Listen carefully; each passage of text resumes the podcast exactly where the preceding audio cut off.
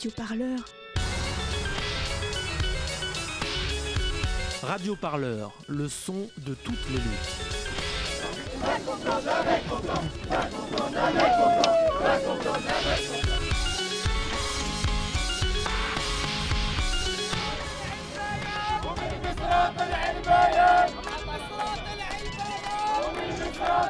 Radio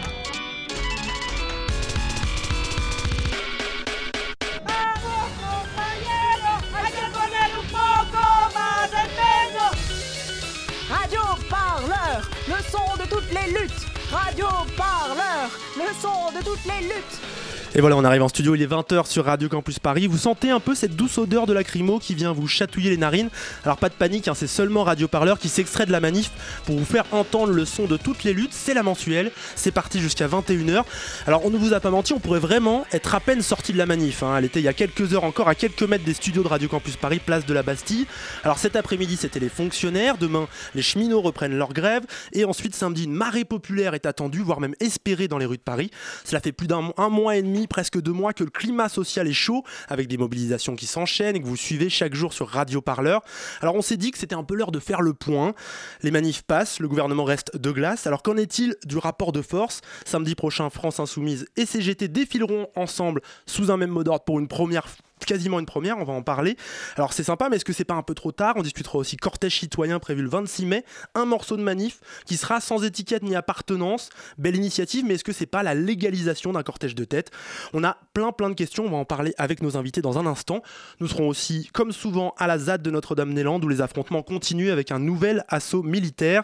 Un homme a vu sa main arrachée ce matin, on en parle, on voit aussi pourquoi ce bocage reste toujours une zone à défendre malgré la fin du projet d'aéroport. En fin d'émission, on retrouvera Yuri, notre reporter, qui a suivi les salariés de McDonald's en grève. Eux, ils sont pour une augmentation de leur salaire et surtout contre le jeu préféré de l'empereur du burger, l'évasion fiscale. Et bien sûr, la météo des luttes de Guillaume pour se dire un peu au revoir et savoir si le temps des luttes sera clément ou pas. Un beau programme, un programme dense, reflet d'un mois de mai chargé. Vous écoutez la mensuelle de Radio Parleur en direct sur Radio Campus Paris 93.9 FM et en podcast sur radioparleur.net. Radio Parleur. Le média qui vous parle des luttes et qui vous en parle bien. Sur radioparleur.net. Voilà le média qui vous parle des luttes et qui vous en parle bien. Enfin, on va essayer en tout cas jusqu'à 21h. Alors, on a plein de questions et deux invités pour y répondre. Ça tombe bien. Je vais commencer par dire bonjour à Yuli Yamamoto. Bonsoir. Bonsoir. À cette heure-ci, on peut se dire bonsoir. Oui. Membre d'Attaque, tu fais partie des comités d'organisation de cette notamment marée populaire, Euh, oui, entre autres, et euh, membre régulier des groupes d'action non violente, on peut dire, d'Attaque. tout à fait. Jusque-là, je suis bon. Carré Lyon aussi, bonsoir, merci d'être avec nous. Bonsoir. Alors, euh, sociologue, chargé de recherche au CNRS, euh, vous travaillez sur les syndicats et les politiques du travail. Et on s'est vu euh, il y a deux mois déjà. Alors, je veux aussi accueillir Clara. Bonsoir. Clara, donc qui fait partie de Radio Campus Paris, non, qui fait partie de Radio Parleur surtout, mais les deux, on est ensemble, on s'aime, c'est pour ça. Euh, Clara, je vais te laisser la parole dans quelques instants. Tu as préparé des questions pour nos Ouais, invités. D'abord, j'en avais juste une pour Carré Lyon. Je te grille la politesse. Alors, Carré Lyon, il y a deux mois tout pile, c'était le 22 mars. On sortait sur radioparleur.net une interview, un entretien avec vous sur les enjeux de la première mobilisation. C'était la première grande manif contre la réforme Macron. Et on peut retrouver l'entretien d'ailleurs sur Radio Parleur si vous voulez. Et vous aviez déclaré les cheminots ont une force de frappe particulière. Vous évoquiez la capacité un peu à bloquer les flux, à bloquer l'économie. Cette syndicalisation très forte encore chez les cheminots. Deux mois après, quel bilan est-ce que ce blocage il a eu lieu? Alors, je ne crois pas que le blocage ait eu lieu en tant que tel, mais en tout cas, ce qu'on peut euh, euh, remarquer euh, et reconnaître, c'est que le mouvement tient toujours et qu'on ne s'attendait pas trop à ce que les cheminots réussissent leur pari sur un aussi long terme, d'être sur deux jours de grève, trois jours de pause, deux jours de grève, etc. Donc, alors, il y a des controverses, il y a des débats dans, le mouvement syndical cheminot hein, sur le fait que justement, est-ce qu'un un, un départ en grève reconductible n'aurait pas permis justement de, mettre en, œuvre ce fameux blocage. Mais dans tous les cas, on a quand même une, une, une, un relatif succès dans le fait que les taux de grévistes restent assez significatifs à chaque on est à, échéance. On est à combien environ? Gros, c'est variable, hein, parce qu'en plus, ça dépend beaucoup des catégories de, de, mm. personnel. Hein. Chez les roulants, euh, on peut monter chez les conducteurs jusqu'à 75% de grévistes. Hein. Après, dans d'autres catégories, c'est plus faible. Il y a aussi les, les personnels d'encadrement, par exemple, qui sont mm. moins souvent en grève, mais qui ont été interpellés grâce à la votation qui a été mm. organisée par l'intersyndicale. c'est quand même le grand jeu de beaucoup de médias nous dire que ça baisse, ça baisse. Pourtant, les perturbations, elles restent toujours efficaces aujourd'hui. Oui, et puis la journée sans cheminot de, de, la semaine de lundi dernier, en fait, euh, enfin lundi d'avant, pardon, elle, a, elle a montré que le mouvement était encore capable de rebondir. Et le fait que justement ce mouvement tienne encore au moment où est organisée la journée d'action des fonctionnaires, au moment où arrive euh, l'appel à manifestation pour le 26, ça crée en tout cas des conditions pour qu'il puisse y avoir un début de rencontre entre, entre ces mouvements sociaux assez différents. Ok, c'est intéressant parce que vous parlez euh, de la grève, du coup d'un moyen d'action qui est, qui est concret, qui est, qui est direct, qui a un impact direct sur l'économie. Euh, vous, je vais m'adresser à vous, euh, Yulia, qui fait partie d'Attaque et qui a appelé à une. Yuli. C'est pas évident. Yuli, oui. Euh, qui fait partie d'Attaque et qui a appelé à une, une marée populaire, donc sur un jour qui est pour la plupart pas un jour de travail. Est-ce que cette, manifeste cette manifestation, c'est un moyen qui a encore un impact réel sur les mobilisations? De juste défiler en cortège? Un impact réel? Bah, c'est un, peu, euh, un peu comme dans la même démarche euh, unitaire et fédératrice du 5 mai. C'est-à-dire que le but, c'est de créer des espaces de rencontre et de convivialité. Et on sait très bien que si on n'a pas ces espaces-là où on se voit, on se rencontre et on crée du tissu, bah après, on part chacun chez soi ou dans ses réseaux, mais pas forcément avec la niaque ou euh, la connexion dont on a besoin pour, pour garder la ténacité, pour être pugnace, pugnace c'est dur à dire, sur le terrain des luttes. Donc, c'est clairement c'est un but de fédération on a eu déjà plusieurs dates pour se rencontrer, pour se reconnaître. On a plusieurs maintenant euh, euh, endroits où on s'est reconnu. Je pense à Tolbiac, je pense à la ZAD, je pense à, plein de, foyers de lutte comme ça qui, ont permis de se rencontrer. Euh, est-ce que c'est pas finalement rester en famille et, ne pas, ne pas proposer quelque chose pour aller de l'avant? Alors, bah non, justement, sur ces manifestations, euh, on va dire, euh, convergentes, unitaires, le but, le, premier, but, le premier but, c'est euh, d'être le plus inclusif possible et notamment essayer euh, de, de, de, séduire des gens qui justement ne seraient pas en lutte ou des gens qui sont inconnus euh, à, l'activité des mouvements sociaux. Donc euh, typiquement la fête à Macron c'était ça, c'était créer un espace de convivialité qui permette d'apporter une image différente de la lutte et donc peut-être d'intéresser un autre type de public. C'est un succès pour vous ce, cette, cette, volonté, ça a été un succès sur le 5 mai? Car à Lyon par exemple, cette volonté d'aller plus loin que les habitués de la manif, on va dire ça comme ça C'est ça. Alors, je ne sais pas si on, a, on, a, réussi à ça. En tout cas, enfin, déjà, ce qu'on peut dire, c'est que les habitués des manifs, ils sont, ils sont un bon paquet. Hein, et ça fait quand même quelques années mm. qu'on a des, journées d'action, des journées manifestantes avec beaucoup, beaucoup de monde dans les rues. Et effectivement, je suis, je suis d'accord avec ce que tu dis. Euh, c'est pas ça qui conduit à des changements de ces politiques. Mais c'est peut-être là qu'il y a une nouveauté euh, avec euh, la première initiative du 5 mai, avec ce qui est en train de se jouer autour du 26. C'est que pour la première fois, au-delà de, de créer cet espace de rencontre, etc., cet espace, il se crée autour d'une analyse commune de la situation.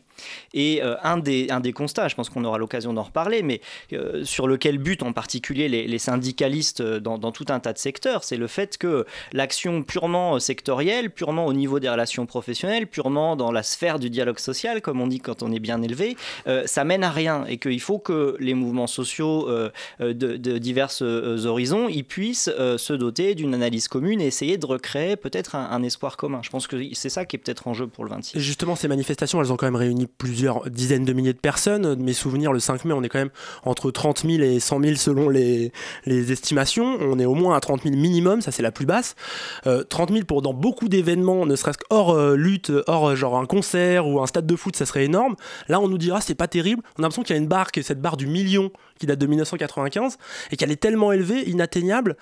on n'a pas fixé une barre trop haute pour dire bah, tant que cette barre n'est pas atteinte, de toute façon, le gouvernement n'aura pas à bouger je ne pense pas que l'enjeu soit nécessairement en termes de, nombre de, participants, parce que comme je dis, ça, ça, fait déjà. Oui, oui, tout à fait, vous avez raison. Euh, ça fait euh, des, des, des, journées, des journées où on atteint les 100 000, 300 000, 500 000 manifestants dans les rues euh, en 2006, 2009, 2010, 2016, 2017, 2018. Ça n'arrête pas. il me semble que un, des enjeux, c'est et c'est peut-être justement ce qui, le fait que cette journée du 26, elle, elle, elle a quelque chose de nouveau, en particulier du point de vue des syndicalistes, c'est qu'elle crée des conditions pour que des discussions et des, perspectives communes puissent commencer à se, à se discuter entre militants d'horizons divers. Et c'est pas ça. Je pense que l'enjeu, ce sera pas de se dire le soir du 26 combien de personnes il y avait dans la rue. C'est qu'est-ce que le 26 aura permis à travers la mise en place de comités de mobilisation qui permettent d'associer des militants politiques, associatifs, syndicaux, etc. Qu'est-ce que ça a permis comme rencontre et qu'est-ce que ça euh, augure euh, pour la suite?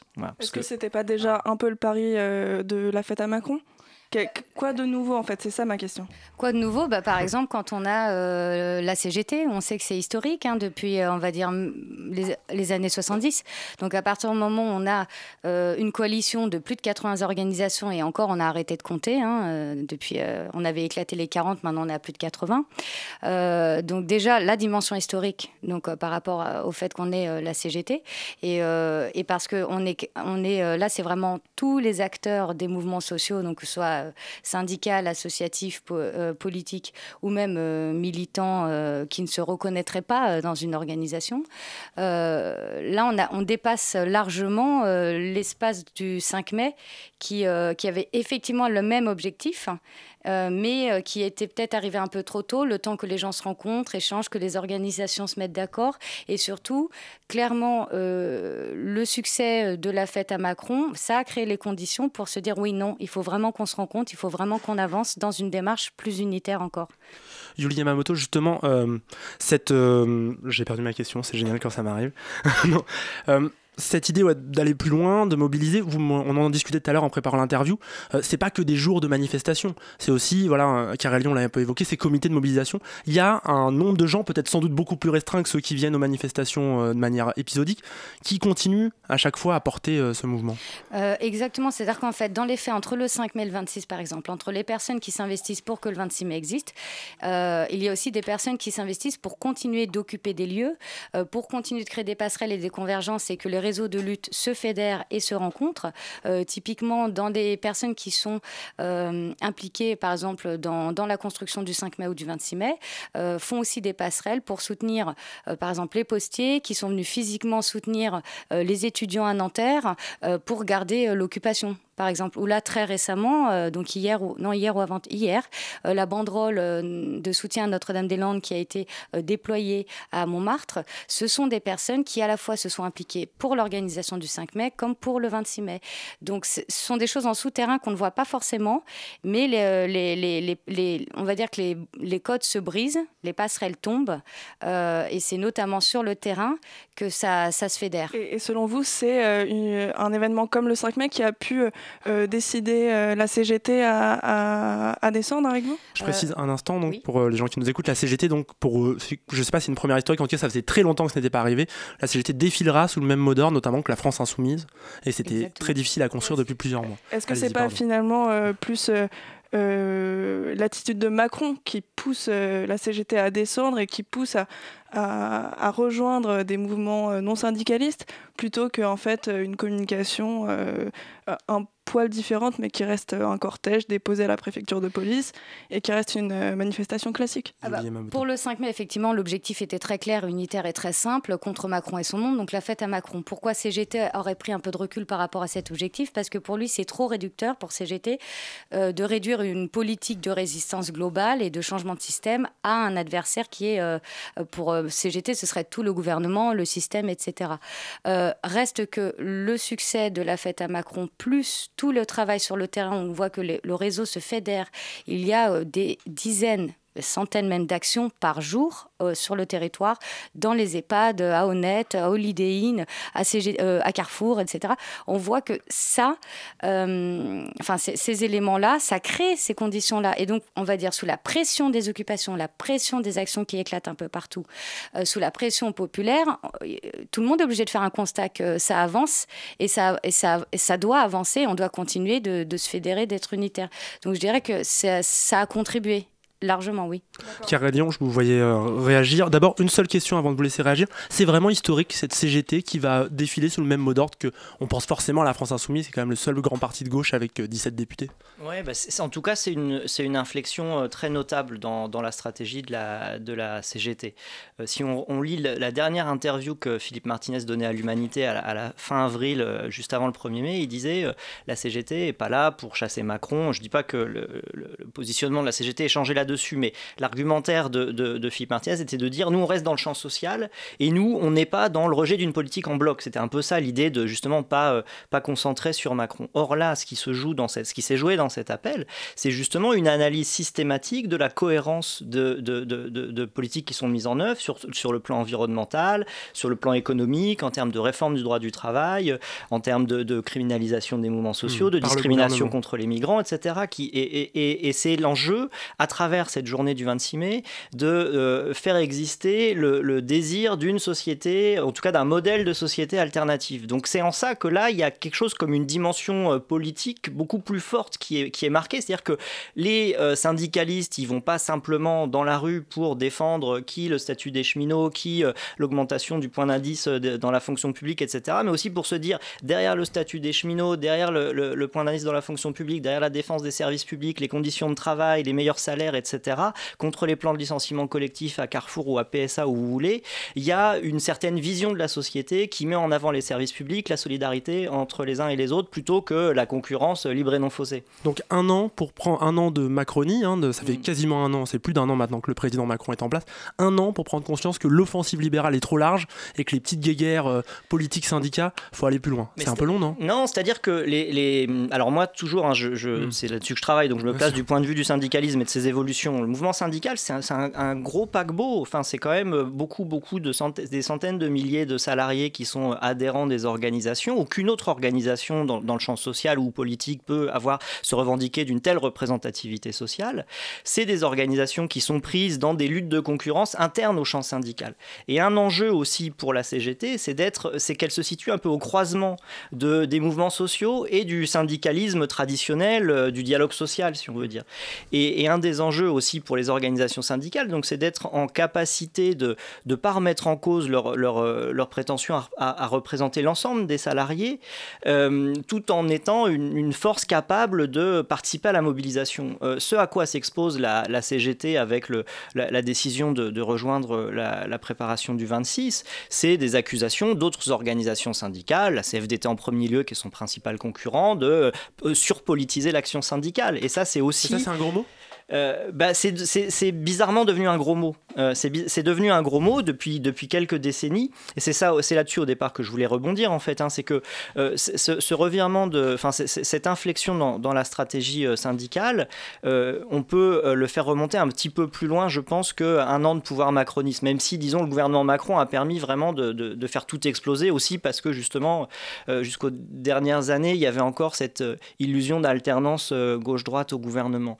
ça fait quand même euh, plus d'une vingtaine d'années que le mouvement syndical, notamment la CGT, s'était réorienté sur une stratégie qui était plutôt centrée justement sur la négociation collective, limitée à la sphère de, des relations professionnelles. Il ne faut pas oublier que la CGT, c'est quand même le traumatisme du syndicat accusé d'être la courroie de transmission du PC, de ne pas avoir mobilisé les mmh. salariés quand euh, le, gouvernement de Mitterrand euh, a, opéré le tournant de la rigueur dans les années 80, qui, qui, qui considère que toute une partie de la légitimité du syndicalisme, elle a été perdue dans cette période des années 80-90 qui sont vraiment les, les, les, heures sombres du mouvement syndical.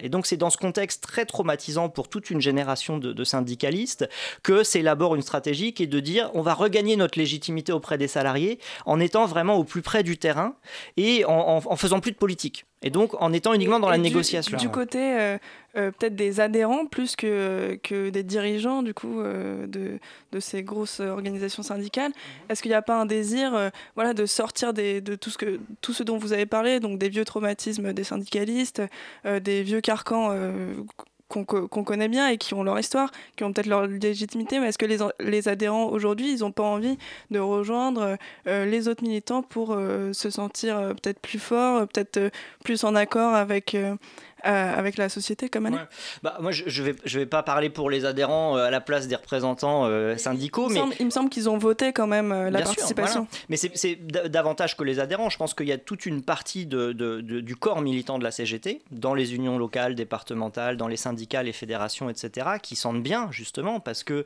le, le, mouvement syndical a perdu sur la loi travail en 2016, il a perdu sur les ordonnances en 2017, euh, il est encore face à un gouvernement qui se veut totalement inflexible sur la réforme ferroviaire, et donc il y a quand même beaucoup, beaucoup de militants qui se rendent compte que la stratégie qui est purement centrée sur justement l'action sectorielle euh, ou le champ des relations professionnelles, elle, elle, a atteint ses limites. Et ça, bon voilà, ça fait, c'est un peu justement 20 ans d'expérience qui ont commencé à l'époque de la gauche plurielle, euh, à la fin des années 90, hein, où, où y y a, cette stratégie a été mise un peu à l'épreuve.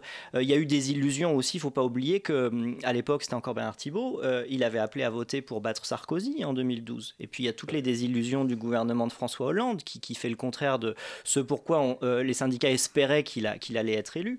Donc voilà, c'est aussi tout ce bilan et qu'il faut vraiment resituer dans une, une, une, tendance historique beaucoup plus longue, je pense, pour comprendre. Julie Mamoto, vous vouliez ajouter quelque chose? Après, j'aurais une question sur la présence de CGT et de la France Insoumise dans une manif comme celle-là. Oui, du coup, juste pour compléter sur, euh, sur Philippe Martinez, CGT, par exemple, le fait qu'ils viennent à nuit debout euh, physiquement, euh, en respectant hmm. les temps de parole, etc. C'était en 2016. C'était en 2016, en mars 2016. Donc déjà, enfin, à partir du 31 mars 2016, donc déjà, euh, des passerelles, pareil, des passerelles tombent, des mains se tendent, les chemins se croisent. Et là, c'est un peu la même démarche. Et de même pour le 5 mai. Pour le 26, on a effectivement la CGT qui a consulté ses adhérents et il y a eu une large majorité pour la signature du 26.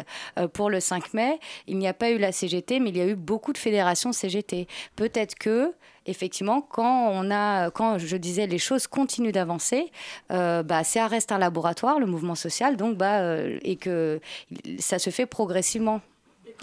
Comment vous, comment vous, posez, vous vous positionnez, vous, euh, attaque Parce que vous avez parlé de, de plein de petites initiatives. On a vu qu'il y a plein d'actions en ce moment. Euh, euh, on, voit que les salariés de McDo se mobilisent, on voit les étudiants, on, voit tout un, tas d'initiatives qui paraissent presque spontanées. comment vous positionnez? On a l'impression que vous voulez être un peu un chef d'orchestre bah, Attaque, en fait, comme il est, c'est une association qui est qui est quand même reconnu hein, au procès de février contre Apple, euh, qui mène des campagnes d'intérêt général, apparaît. Voilà, qui, on sait qu'en 98, voilà, avec euh, la tribune d'Ignacio Ramonet, le monde diplomatique, la lutte, bon, euh, Attaque apparaît comme un interlocuteur neutre euh, revendicatif, mais quand même neutre. Un, interlocuteur neutre? Bah, Neutre, non, pas d'un point de vue politique, puisque quand on connaît les lignes d'attaque, euh, euh, donc notamment la transition sociale, écologique, féministe et évidemment l'altermondialisme, non, ce n'est pas neutre. Je veux dire, au regard des 80 organisations signataires. Vous voulez dire légitime plus, peut-être Voilà. Et donc, Attaque, c'est Attaque et Copernic qui sont voilà, coordinateurs reconnus comme légitimes pour, pour permettre de créer les meilleures conditions possibles pour tout tous les, signataires. On va partir dans quelques instants sur euh, la ZAD de Notre-Dame-des-Landes. D'abord, j'avais une dernière question. Euh, le 5 mai, la France Insoumise a montré à quel point ils étaient capables d'être présents avec euh, des panneaux, avec plein de choses comme ça, avec un bus énorme où Jean-Luc Mélenchon faisait des discours les uns après les autres. la CGT, quand ils viennent, c'est aussi beaucoup de ballons, de choses comme ça. Comment on va faire que ce 26 mai ne soit pas une manif CGTFI alors, sincèrement, pour avoir euh, participé aux réunions euh, de construction euh, et être bien mobilisé sur comment ça va se passer le 26 mai, tout le monde, clairement, est dans cette démarche unitaire et ça implique aussi que tout le monde euh, joue le jeu de la transparence. Nous, on va faire comme si, on va amener ça, on propose si, on propose ça. Notamment, il y a eu consensus total sur le tract unitaire, consensus total sur l'affiche unitaire. Euh, toutes les organisations jouent le jeu en publiant mmh. les affiches unitaires, collent de l'affiche unitaire. Y compris France Insoumise? Y compris France Insoumise. Euh, Mobilise même, ils ont fait des tirages, les gros organes ont fait des tirages de 30 000, 40 000 affiches et les mettent à disposition des gens. Et ce sont des affiches où il n'y a aucun logo. C'est simplement écrit la date 26 mai, marée populaire mhm. pour l'égalité, la justice sociale et la solidarité. Et donc, il n'y a absolument aucun logo, aucun, aucun nom de signataire, etc. Donc, on doit s'attendre à avoir très peu de logos euh, le 26 Non, parce que tout le monde vient, évidemment. Il va y avoir le cortège euh, citoyen et le cortège euh, organisation. Donc, à partir du moment où il y a un cortège d'organisation, syndicats, associations et politiques, les personnes qui se reconnaissent comme partie, faisant partie d'une organisation viendront avec leurs outils. Avec leur cortège. Voilà, c'est normal. en fait une multitude de logos plus que pas de logos. Voilà, ce sera une très grande diversité et c'est normal que chacun vienne avec sa, lutte et voilà, c'est normal. Mais d'une manière générale, il y a eu vraiment des démarches euh, unitaires qui ont fait consensus et que tout le monde joue le jeu et ça, c'est vraiment remarquable. Parfait. Lyon, Yuli Yamamoto, vous bougez pas, vous restez avec nous. On vous retrouve dans quelques minutes, mais d'abord, on va partir tout de suite pour juste à côté de Nantes. Ça s'appelle Notre-Dame-des-Landes.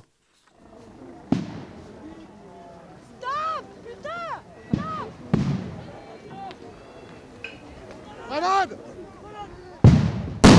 putain voilà ce bruit, celui-là, c'est celui d'une grenade de désencerclement qui explose à quelques mètres de notre reporter. C'était en l'occurrence Tristan Goldbraun qui était là-bas à ce moment-là. C'était il y a deux semaines. Alors aujourd'hui, ce matin, un jeune homme de 30 ans a eu la main arrachée à la ZAD de Notre-Dame-des-Landes. D'après la procureure de la République de Saint-Nazaire, Sylvie Canovas, les gendarmes ont répliqué à des cocktails Molotov par des grenades de désencerclement. Le jeune homme en a ramassé une et elle lui aurait explosé dans la main. On vous tient bien sûr au courant hein, des évolutions de cette histoire sur radioparleur.net. Alors c'est une triste nouvelle qui rappelle quand même la violence des affrontements entre gendarmes et zadistes là-bas sur la ZAD, car la zone est toujours à défendre pour les occupants et les occupantes. Depuis près d'un mois, une délégation de paysans, zadistes, habitants, habitantes dépose des demandes d'occupation précaire des terres agricoles. Le propriétaire, la plupart du temps, c'est l'État. Pour la négociation, il faut mettre tout le monde autour de la table, l'administration du département, les propriétaires terriens qui louchent sur des parcelles agricoles, paysans, zadistes. Les discussions ne font en fait que commencer pour savoir quelle terre doit revenir à qui. Jean-Baptiste, que tout le monde surnomme là-bas gibier, est maraîcher sur la Noé Verte, c'est un des lieux de la ZAD. Et lui et les autres occupants de la ferme, ils voudraient qu'on leur laisse l'usage des terres qu'ils ont défendues contre le béton. On écoute ça. Ici, on a un projet de territoire pour l'avenir euh, de la ZAD, intégré dans le territoire plus vaste des communes euh, environnantes. Euh, la Noé Verte, c'est un lieu qui est occupé depuis deux ans et demi, d'abord autour d'un projet de conserverie, transformation des productions locales, en confiture, conserve, saumure. La Noé Verte, en tout cas, c'est un espace qui est ouvert, qui appuie des projets paysans, mais aussi des projets qui sont ouvert euh, aux, habitants. Euh, j'ai créé euh, un marché à la Paclay. Avec une association, je participe à créer une épicerie associative alors que la mairie de Vigneux ne fait rien. Eh ben voilà, aujourd'hui il y a des paysans qui ont été indemnisés, qui disent qu'ils veulent, revenir sur leur terre historique alors qu'il semble qu'ils n'avaient pas beaucoup cru à l'abandon du projet d'infrastructure et qu'ils avaient préféré toucher l'argent. Donc je pense qu'il faut qu'on discute de ça. Par exemple, on envisage complètement que d'anciens propriétaires redeviennent propriétaires. Si euh, eux, ils envisagent qu'il y ait des, nouvelles, euh, des nouveaux paysans qui s'installent, euh, en fait, c'est... C'est comme ça qu'on a épargné à ce territoire un, projet d'infrastructure bidon. Je crois même qu'on est une sorte de lieu de renforcement de, dynamique de retour à la paysannerie. voilà, on essaie de sortir de l'agro-industrie. Euh, à côté, notre voisin vient de semer euh, du maïs enrobé euh, de pesticides, ouais, juste derrière. On est toujours sur la ZAD. Le voisin qui réclame ses terres, il a des pratiques agro-industrielles mortifères. Voilà, nous on pense qu'il faut qu'on soit là et qu'on tienne. Je parle pour la ZAD et pour, et pour nous en particulier parce qu'on est un petit îlot au milieu de pratiques qui sont dévastatrices. Quoi. Voilà un son que vous, voulez vous faire écouter, donc gibier maraîcher sur le lieu dit La Noé Verte. Et c'est une manière aussi de faire comprendre quelles sont les luttes qui maintenant vont s'ouvrir sur cette ZAD, sur cette récupération ou pas des terres. On suivra ça bien sûr sur Radio Parleur. Et la semaine prochaine, il y a un sujet complet de Violette Voldoir qui sera sur notre site à écouter. Vous écoutez la mensuelle de Radio Parleur, il est 20h28, un peu de musique.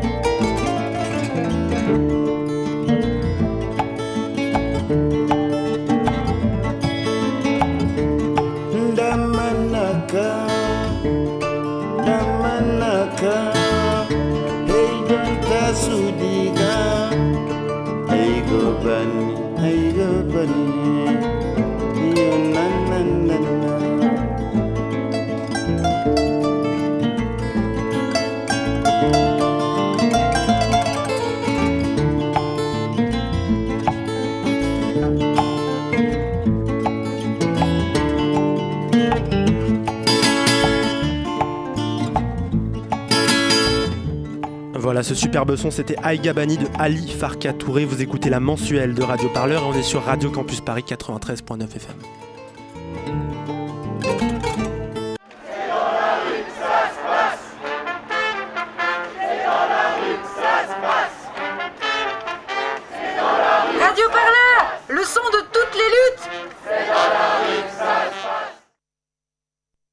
C'est dans la rue que ça se passe, hein, toujours. On est toujours avec Karel Lyon, sociologue chargé de recherche au CNRS, qui travaille sur les syndicats et la politique du travail, et avec Yuli Yamamoto, membre d'ATA, qui fait notamment partie des comités d'action euh, et donc de cette organisation, de cette marée populaire prévue pour le 26 mai.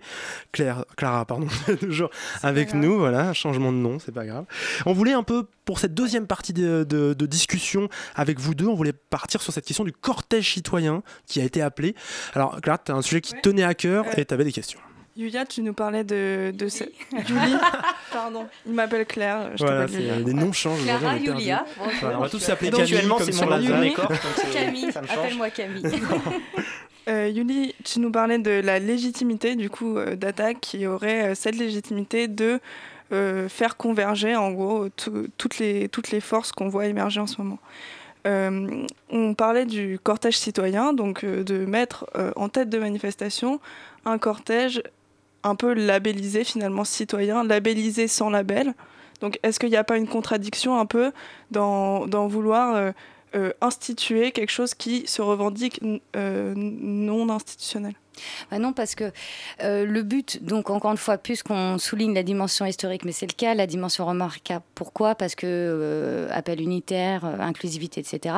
Et aussi casser les codes. Donc casser les codes, ça implique évidemment que le, la constitution du squelette de la manifestation, c'est politiquement, envoie un message. Et donc, pour le cas de, de, de cette ce cortège de, pardon, ce, squelette de manifestation, euh, il était euh, d'abord question donc d'un carré de tête des luttes, euh, puis d'un espace citoyen, et enfin du cortège euh, organisation. À ma connaissance, euh, il est fort possible qu'on soit euh, de manière plus simple, parce que c'est quand même pas évident avec 80 organisations de, euh, de se mettre d'accord, quand bien même tout le monde se fa- fasse des efforts extraordinaires de, vraiment de, pour avancer ensemble, etc. Reste que euh, c'est pas évident euh, de, de trouver l'équilibre, c'est-à-dire casser les codes et en même temps respecter les habitudes et les façons de faire de, cha- de chacune et chacun. Donc, euh, oui, l'espace citoyen. euh, Je, vou- je voudrais juste, euh, Oui, je voudrais juste rebondir sur Clara, ce et en même temps. euh, on- Une phrase bien connue en ce moment. Voilà, c'est ça. euh, on parle de casser les codes et après on parle de plan de cortège. Donc est-ce qu'on n'est pas dans une contradiction fondamentale là? Et Euh, une limite en fait? Euh, non, parce que euh, pour moi, là, on parle de forme. Alors, effectivement, si je dis squelette de manifestation, plan, et qu'on sait que ça a une dimension, un enjeu politique, oui, on- mais pour moi, on reste quand même dans la forme, dans le sens où, si on l'analyse donc politiquement, là, c'est le fond, et politiquement, oui, le- le- la structure de, de la manifestation envoie un message.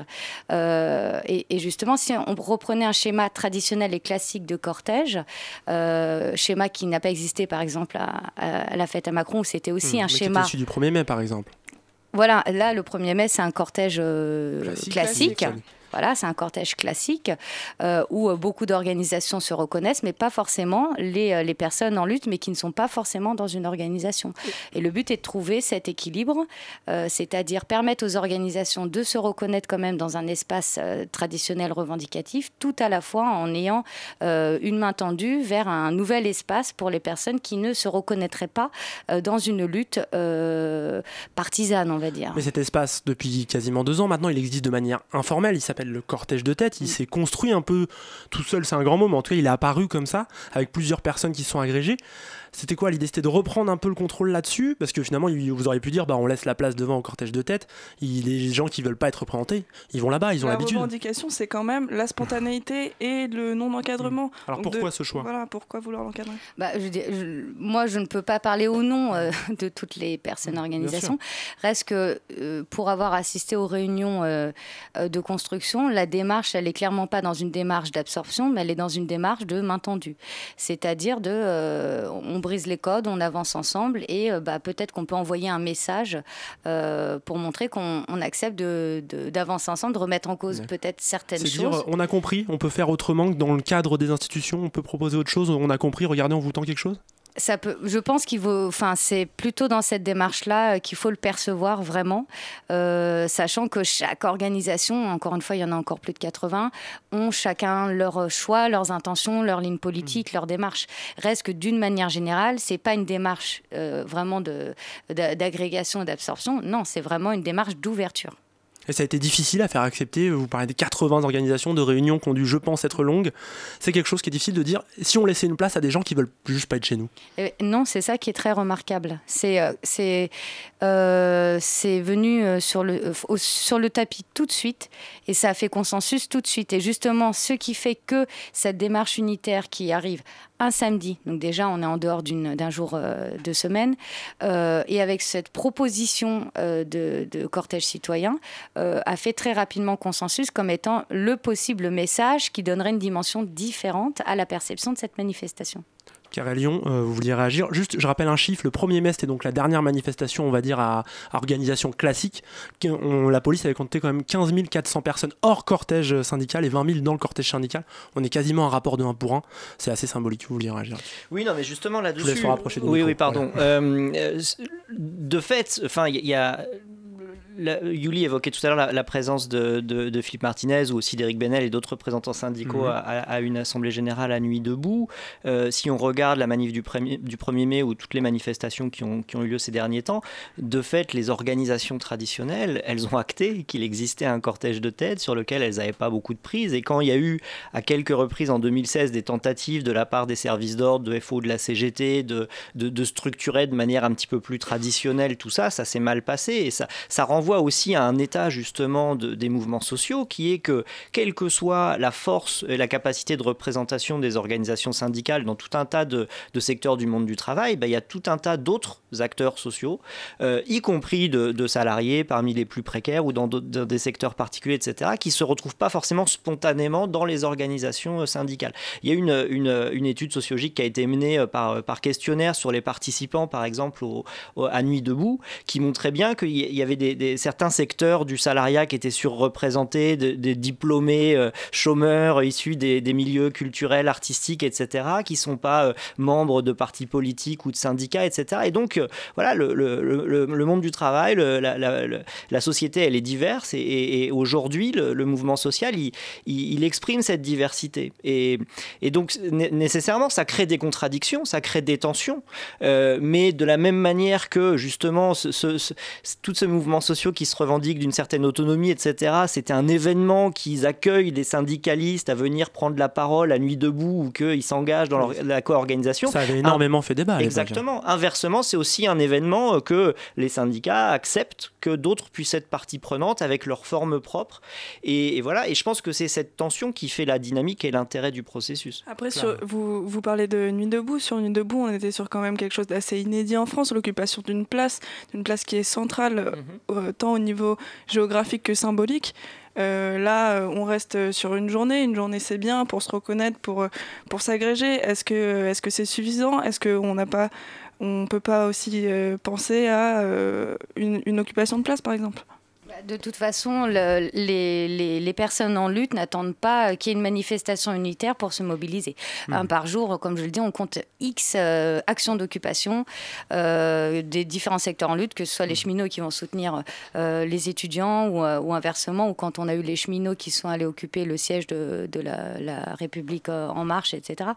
Donc non, ils n'attendent pas ce moment-là pour se mobiliser et occuper. Reste que faire une proposition d'occupation dans le cadre de, de, des organisations euh, et, de, et de leur comment dire, euh, ligne politique, etc., ça me paraît un peu euh, compliqué. Hein. Est-ce que c'est pas ce qui manque actuellement? Alors là, on va peut-être aller voir plus loin que ce 26 mai qui arrive samedi. ensuite, on va continuer. Il va y avoir des mobilisations au mois de juin, encore des grèves. Mais après, les grandes vacances, on les connaît. Ça va un peu couper hein, les pattes du mouvement, comme très souvent. On part se dorer au soleil. Est-ce qu'il manque pas un point de tension permanent, un lieu d'occupation comme la Nuit debout Le 5 mai, le en avril dernier, euh, François Ruffin évoquait euh, une gare. Oh, on voulait occuper une gare et finalement il dit oh, on nous a dit que c'était pas une bonne idée. Moi, je trouvais que c'était une super idée, par exemple. Une émission là-bas, ça aurait été très sympa. Compte tenu des dynamiques, et que là, on voit clairement que le, les réseaux convergent, que ça se croise, etc., il est fort possible que ce réseau très mobilisé actuellement et qui se mobilise un peu partout où il y a le pouls du mouvement social, euh, ça, ça, ne m'étonne. Enfin, je sais que ça se construit, notamment dans les préparations de ce genre d'événements. C'est pas une peur de l'action illégale, c'est pour l'instant une organisation en cours ou même un manque de moyens humains, tout simplement, parce qu'occuper une place, ça demande de l'énergie. Exactement, et en fait, il faut, euh, au-delà d'avoir le bon contexte temporel, il faut avoir les bons moyens, les bonnes rencontres, etc. Et donc, justement, c'est quand on prépare des événements tels que cela qu'on se rencontre. Et typiquement, moi, la plupart des personnes avec qui je travaille, je milite au quotidien, ce sont des personnes que j'ai rencontrées à Nuit debout sur le terrain. On a gardé nos réseaux, on a gardé, etc. Et dès qu'il y a un moment où il faut se mobiliser ensemble, on y va et le réseau se réactive tout seul. Donc il est possible que ce n'est qu'une étape, mais une étape qui a une dimension symbolique très forte. Il ne faut pas sous-estimer ce qu'apportent le, sur le terrain les dimensions symboliques. Elles peuvent donner vraiment la niaque nécessaire et l'opportunité d'un coup où quelqu'un a l'idée de génie et ça se passe et ça arrive.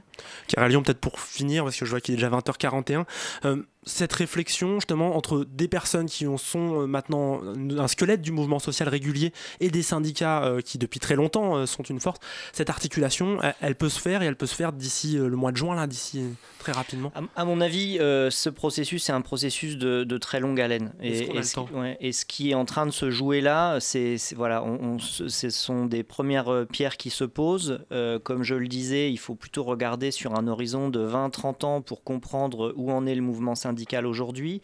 Et la grosse difficulté du côté du syndicalisme, c'est qu'il y a à la fois ces, ces, tendances de long terme, le fait que ce sont des institutions au sens euh, sociologique du terme, quoi, assez lourdes avec des habitudes, etc. Des, la façon dont elles acquièrent leurs ressources, qui par exemple les fonds dépendent des élections professionnelles, des choses comme ça, euh, qui arrivent euh, dans la fonction publique. Tous les syndicats de la fonction publique vont être tenus par ça à l'automne, idem à la SNCF.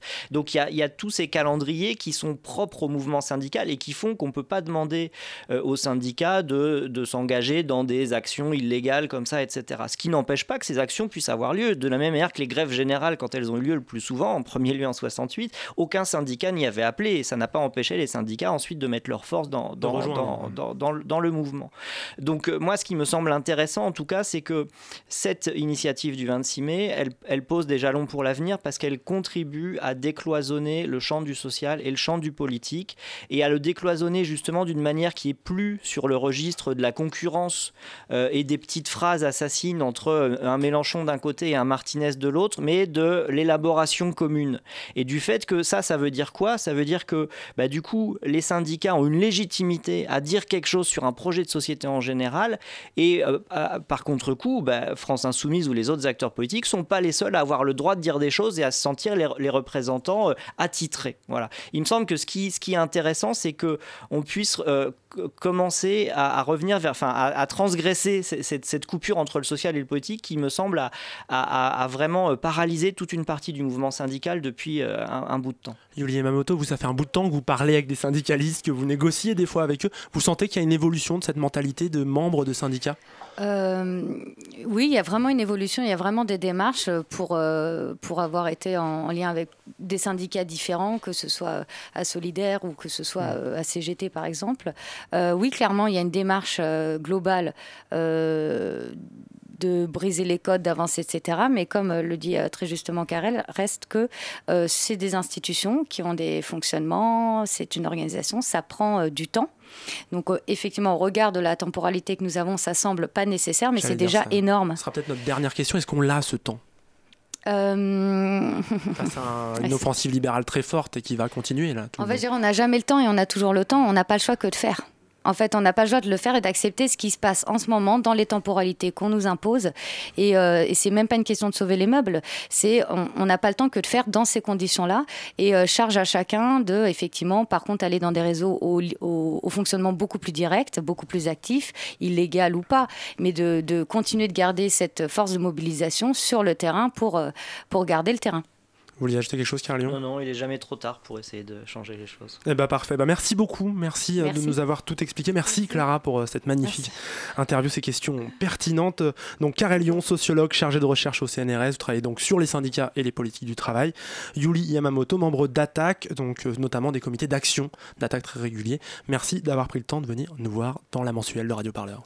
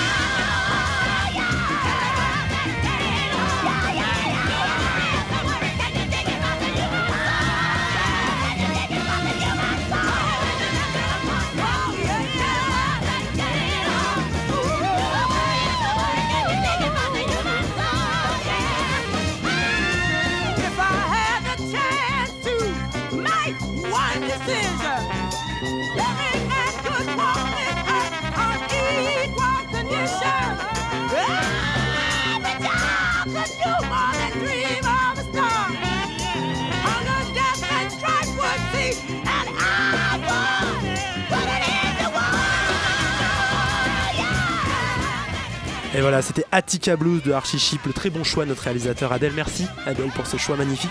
Vous écoutez la mensuelle de Radio Parleur et vous êtes sur Radio Campus Paris 93.9 FM. C'est cool.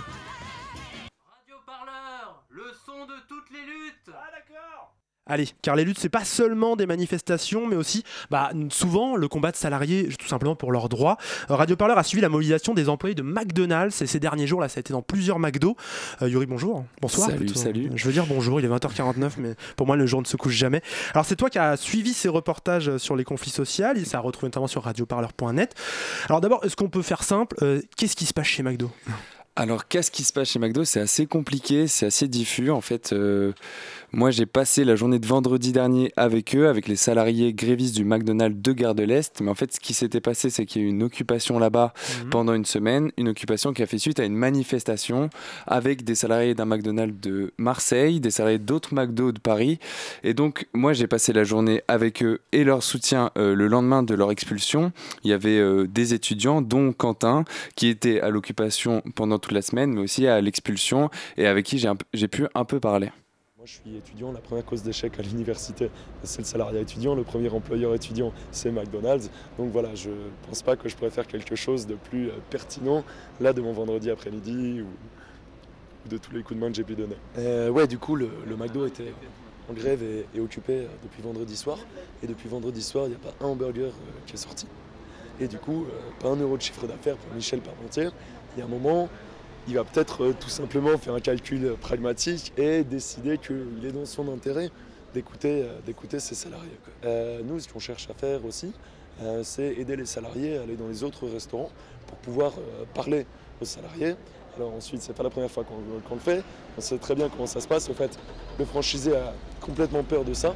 Et du coup, sa réaction systématique quand il sait qu'on va venir, c'est de fermer le restaurant et d'envoyer tous les collègues dans euh, la salle d'équipier pour que surtout on ne puisse pas leur parler. Là, nous, au niveau, euh, des soutiens, eh ben, tant, que, les salariés euh, voudront continuer à faire la grève, on sera là à leur côté. On voit bien la situation, c'est quelques dizaines de travailleurs précaires qui s'organisent contre un des plus gros franchisés de France et derrière une multinationale. On voit que au fait, la peur n'est pas du côté des salariés, elle est du côté du franchisé, elle est du côté de la multinationale. Et par contre, quand ils sont capables d'envoyer 20 vigiles pour, pour virer tout le monde, eh ben, c'est évident aussi que ces salariés-là, ils ont besoin de soutien. Et donc on continuera tant qu'il faudra à apporter notre soutien. Et en plus, bah, ça commence à bouger euh, un petit peu partout. Il y avait un, un McDo à Marseille qui s'était mis en grève en écho. Là, j'ai entendu qu'il s'était passé des choses à Dijon aussi. Et donc, euh, voilà, il faut que ça prenne, il faut que ça prenne. Et euh, Qu'est-ce qui, se passe aujourd'hui? Alors euh, là, il y a un rassemblement qui est, qui est organisé. Derrière, le McDonald's de, de Gare de l'Est est, est encore fermé. Et donc, du coup, euh, les salariés vont, décider euh, quel type d'action on va, mettre en place. On va aussi envoyer du monde, bien sûr, au rassemblement euh, à 13h devant le commissariat du 8e où est, toujours, toujours en garde à vue Laurent. Et voilà, nous, on est à disposition des, salariés qui, qui, au fait, bah, non seulement sont, en première ligne face aux, conséquences positives, probablement éventuellement négatives de la grève, mais voilà, avec eux, et ils choisiront le- la meilleure stratégie. C'est donc avec ces salariés en lutte et Quentin que je me suis rendu en action. On est d'abord rentré dans le métro, rentré dans le RER. Je savais pas du tout où est-ce qu'on allait et je me suis retrouvé sur les Champs-Élysées. Puis après, devant le commissariat du 8e, dans les deux cas, un bouclage au McDonald's, des vigiles au commissariat, des policiers. Donc je me suis posé une question, pourquoi cette action au commissariat? Et Brahim, un postier du 92, m'a éclairé. Ah, Là, on est devant le commissariat euh, du 8e arrondissement, euh, dans un quartier super beau, super, chic. Je pense pas que le commissariat euh, à l'intérieur, soit super chic de, la même manière. Mais là, on est devant le commissariat pour soutenir notre camarade Laurent, Laurent de Gouzet, euh, qui est un militant de Sud Commerce, qui s'est fait interpeller hier soir. Euh, suite à une intervention dans un McDonald's. On sait que la répression, s'ils répriment, c'est parce qu'ils ont peur, c'est parce qu'ils sont pas à l'aise, parce que s'ils étaient à l'aise, s'ils n'avaient pas peur, ils nous laisseraient faire. Donc euh, ça veut dire qu'il faut qu'on continue sur cette voie. On voit bien qu'en fait ils sentent que c'est possible qu'il se passe quelque chose d'un peu sérieux là dans leur secteur parce que euh, pas mal de McDo parisiens qui, qui ont été en mobilisation, qui sont en mobilisation ou à minima qui sont au courant de ce qui est en train de se passer. D'autres McDo en province qui euh, euh, rejoignent par solidarité euh, avec des, actions de blocage. Euh, c'est clair que c'est une poudrière, ça peut prendre. Et c'est pour ça que euh, je pense que euh, c'est la raison essentielle pour laquelle euh, Laurent il est en garde à vue aujourd'hui. C'est parce que en fait, euh, ils ont envie de casser cette euh, dynamique qui existe depuis une semaine là sur Paris. Ils savent qu'en tapant à sur un militant qui aide un peu à l'organisation de ce truc-là, euh, ça peut faire, euh, euh, ça peut faire euh, mal à la mobilisation dans le cadre de son organisation. Une situation donc qui était tendue euh, pour les salariés, qui sont donc dans une lutte de longue haleine et qui est souvent marquée par euh, la répression et la violence. On la voit avec des syndicalistes euh, qui viennent les soutenir, même ceux de sud de, de, de la Poste Mhm. de 92, qui eux ont leur, leur affaire Gaël Kirante qui est toujours en cours. C'est un membre de la Poste qui, qui a été viré hein, de manière, on va dire, illégale, on va dire ça comme ça. Et donc, bon, ce qu'il faut savoir, c'est que le soir même, ce syndicaliste était sorti de garde à vue parce que la plainte n'avait pas été déposée. Parfait, Yuri. Très rapidement, c'est quoi les revendications Il y a deux revendications fortes. En fait, voilà, il y a une première revendication qui est assez, intéressante, c'est euh, le salaire à 13 euros de l'heure. En fait, c'est, ils m'ont bien expliqué, c'est parce qu'en fait, au McDonald's, il y a un jeu Monopoly tous les ans. Et ce jeu Monopoly, il a institué un salaire à 1600 euros par mois en disant que c'était euh, le salaire minimum pour Mhm. les Français. Et donc, les salariés de McDonald's ont dit, bah, nous, on veut ce salaire. Euh, Puisque voilà. c'est le salaire minimum. Mais je crois qu'il y a aussi une volonté de lutter contre l'évasion fiscale, Exactement grand aussi. sport de McDo. Merci Yuri, on retrouve tout le reportage en entier sur radioparleur.net.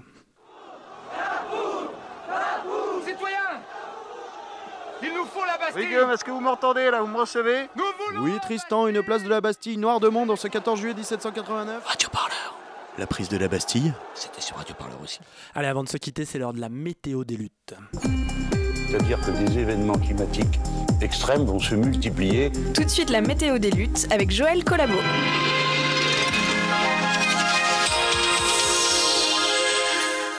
Bonsoir à tous les bébés phoques radicalisés contre les producteurs de filets aux fiches. Euh, Ce soir, moi Joël Collabo, modeste présentateur payé un millitube de sérum fille par chronique, je vous propose ce mois-ci, à l'aide de mon almanach des marées populaires acheté au Brésistan, une version marine de cette météo des luttes marines, et ça fait deux fois marine, n'est-ce pas? Ce qui nous rappelle que nous vivons dans un monde où les orang-outans disparaissent, mais où les fascistes prospèrent, même si... Marine Le Pen, elle va certainement dans le mur. Des averses régulières de colère sociale se déversent sur le pays depuis deux mois, mais rien ne semble pouvoir perturber l'anticyclone jupitérien qui veille sur l'harmonie en Macronie. Pendant ce temps, chez les une kurde de deux ans était tuée par balle à Grande-Sainte lors d'une course-poursuite avec la police belge.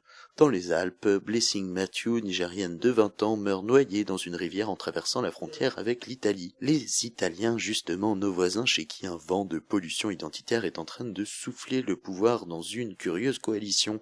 Et on sait historiquement que quand l'Italie innove politiquement, ben, ça sent un peu comme la couche de Gérard Collomb après une journée sauvage de manif, comme l'analyse ma collaboratrice Marie-Pierre Plancton. Sur Sardaigne et golfe de Gênes, gêne persistante avec houle modérée. Tu m'écoutes?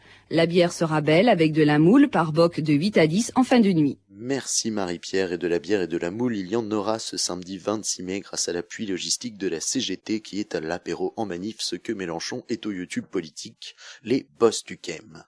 Des vents éthyliques d'une force d'environ 8,6 degrés prévus pour la marée populaire, avec des traces possibles de camionnettes Ricard à 1 euro dans gobelet top budget pour financer la caisse de grève des camarades, qui seront dominés par un bus porte-avions des députés de la France insoumise, véhicule équipé d'un jacuzzi court de tennis intérieur cuir pour le set exclusif de DJ Carido, qui diffusera alternativement les plus beaux tubes de cumbia vénézuélienne, ainsi que des discours remixés de Nicolas Maduro remixés en technotronique, restés en sécurité durant la manifestation grâce au conseil de Tonton Jean-Marie. On peut tout faire avec des baïonnettes, sauf s'asseoir dessus. Oui, enfin, tonton, tu permets, mais les baïonnettes, c'est bon pour armer du zadiste au RSA, alors qu'une bonne grenade offensive, ça permet de reprendre la main dans la lutte contre les radicalisés du topinambour. Reprendre la main ou carrément la donner. C'est ce qui est arrivé à ce zadiste de 30 ans qui a aimablement prêté sa main à la lutte contre Juppie et son monde, ce matin en voulant rendre leur grenade aux gentils gendarmes. Je m'égare, mes petits corrigans cagoulés. Cette chronique perd en intensité après deux minutes comme les coups de rein d'un certain Martin Baudrero. Un petit mot, Marie-Pierre Plancton. Voilà, c'est terminé. Je retourne chez ma mère. Tu te démerdes pour le prochain bulletin demain soir, même heure, même spectacle. Merci, hein. et avant de se quitter, un petit message de prévention à destination de nos amis les millénials. Vous savez, ces gens nés après 2000. En cas de blocage durable de votre école ou de votre faculté, nourrir les rastas blancs reste rigoureusement interdit. Le shit de punk à chien insoumis reste lui, bien sûr, autorisé. Allez, à samedi les ex-hollandistes. Voilà, je te ne dis pas merci à Guillaume, Joël Collabo. La mensuelle, c'est terminé sur Radio Campus Paris. Dans quelques instants, c'est le BRTZ Radio Show, le, le meilleur show de la Terre, je pense, on peut le dire. Ah ouais, même plus loin, je pense. Alors, de Ouais, quoi ça? Qu'est-ce qu'on écoute? déjà dit, ouais. Ah, Ah, ça commence bien. Qu'est-ce qu'on écoute Voilà. Qui Parce que du- du bien Je t'entendais pas du tout. Euh, Qu'est-ce qu'on va écouter ce soir? On va écouter euh, des nouveautés euh, funk et trap un peu violentes. On Ah. va écouter des titres On est très violence, nous. Ouais, très violence. Après, on aura de la douceur avec du G-funk beaucoup plus vieux mais beaucoup plus cool. Et des nouveautés triées sur le volet par mon jeune ami le druide. Eh ben c'est parfait. Suite BRTZ Radio Show sur Radio Campus Paris. La mensuelle de Radio Parleur, bah, on revient pour les 20 ans. Ce sera le 17 juin. Soyez là. Nous, on sera en direct de la compagnie Joli Môme, le théâtre de la Belle Étoile à Saint-Denis. On est très heureux de faire partie de ces 20 ans. On vous fait des gros bisous. Et puis bah, à la semaine, bah, à la- au mois prochain plutôt sur Radio Campus Paris. Bisous. Radio Parleur.